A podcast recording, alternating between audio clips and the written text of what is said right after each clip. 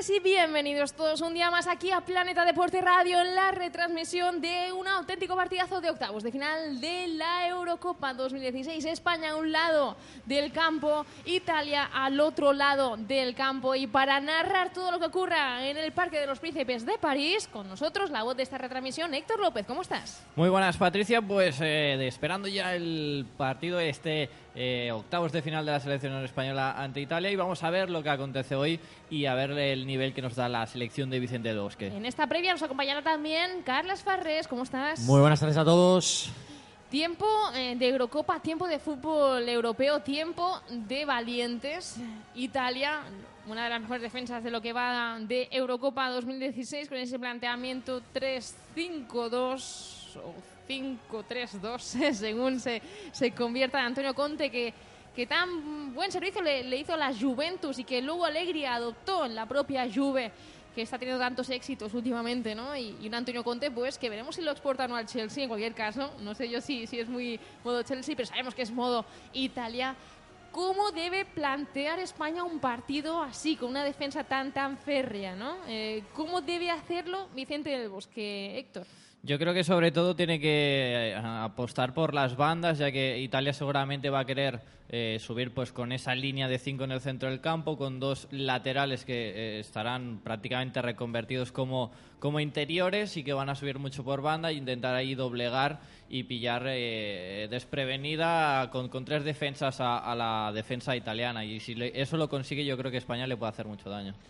Seguramente una palabra, paciencia. Eh, los equipos italianos son muy duros a la hora de, entrar por la, por la defensa. Lo decía Héctor, esa defensa de tres, que normalmente planta, planta Conte con los dos laterales abiertos, pero que a la hora de defender se colocan incluso con línea con línea de cinco. Y España va a necesitar mucha paciencia. Además, se les va a sumar el pivote defensivo a la hora de defender. Así que, como mínimo, habrá eh, alrededor de seis hombres defendiendo la, portería de, de, de Buffon.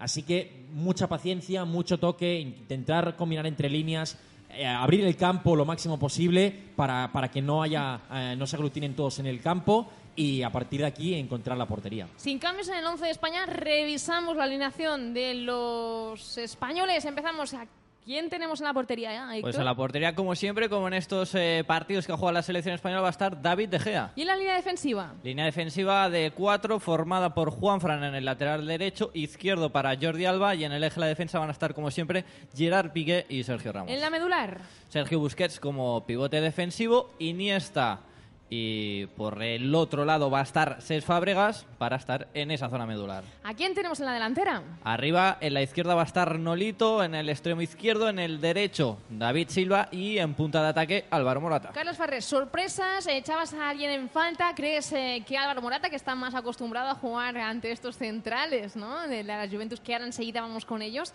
¿crees que se puede adaptar mejor o que no, que lo va a tener muy complicado el día Co de hoy? Como mínimo los va a conocer, ha jugado dos años con ellos, así que seguro que en los entrenamientos se, se ha hartado a, a, intentar superar a, a, la, a la, defensa de, de Italia.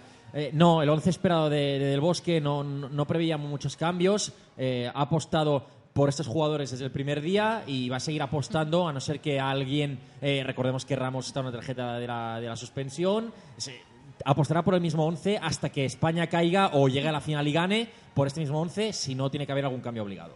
Héctor, vamos con el 11 de Italia que sí presenta cambios eh, debido a una baja muy sensible. En la portería, ¿quién tenemos? Pues en la portería, como siempre, Gianluigi Buffon. El habitual, el incondicional. ¿A quién tenemos en la zaga? Zaga formada por tres jugadores, Barsagli, Bonucci y Chiellini, la defensa de la Juventus. La BBC, que le llaman algunos, ¿no? La BBC la Juventus. Sí.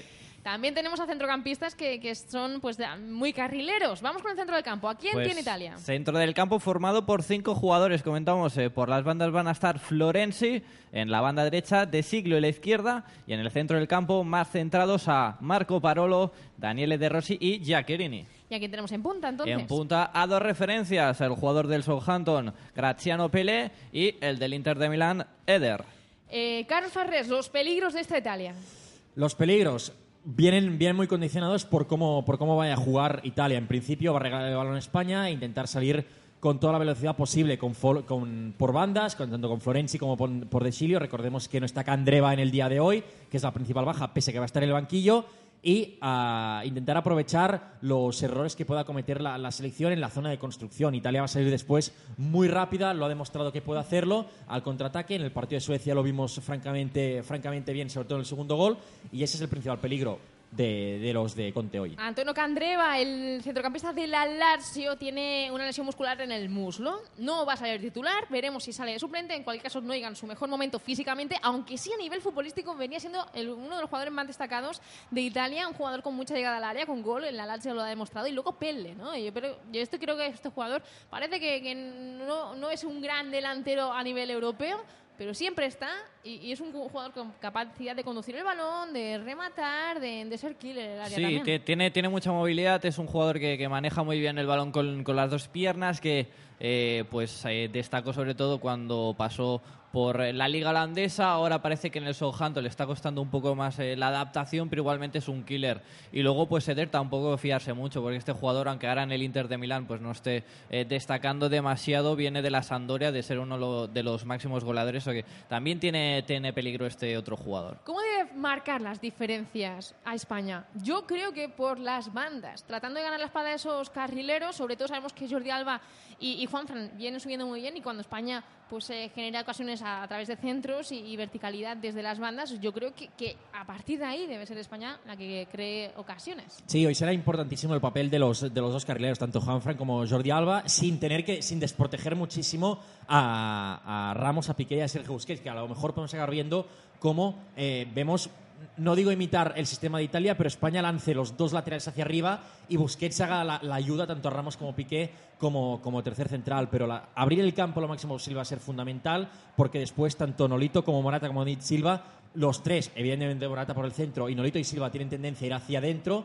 eh, intentar eh, que esos tres hombres eh, coman a Barzagli, a Bonucci y a Chiellini, y a Chiellini, perdón, y Alba y Juanfran tengan eh, cabida para, para llegar hasta la línea de fondo. Héctor, si el partido se atasca, si el partido está donde lo quiere Italia, ¿no? Eh, pues eh, trabado, sin fluidez por parte de España, ¿a quién sacarías desde el banquillo para ser revulsivo? ¿Quién sería tu hombre si fueras Vicente del Bosque? Mm, Pues seguramente eh, el que no apostó en el, en el partido, el último que perdió España ante Croacia, Lucas Vázquez, es el jugador que puede ser más revulsivo y luego pues también pues acompañado de, de un Thiago Alcántara a lo mejor que puede ser un jugador que te dé un poco más de desequilibrio en el centro del campo.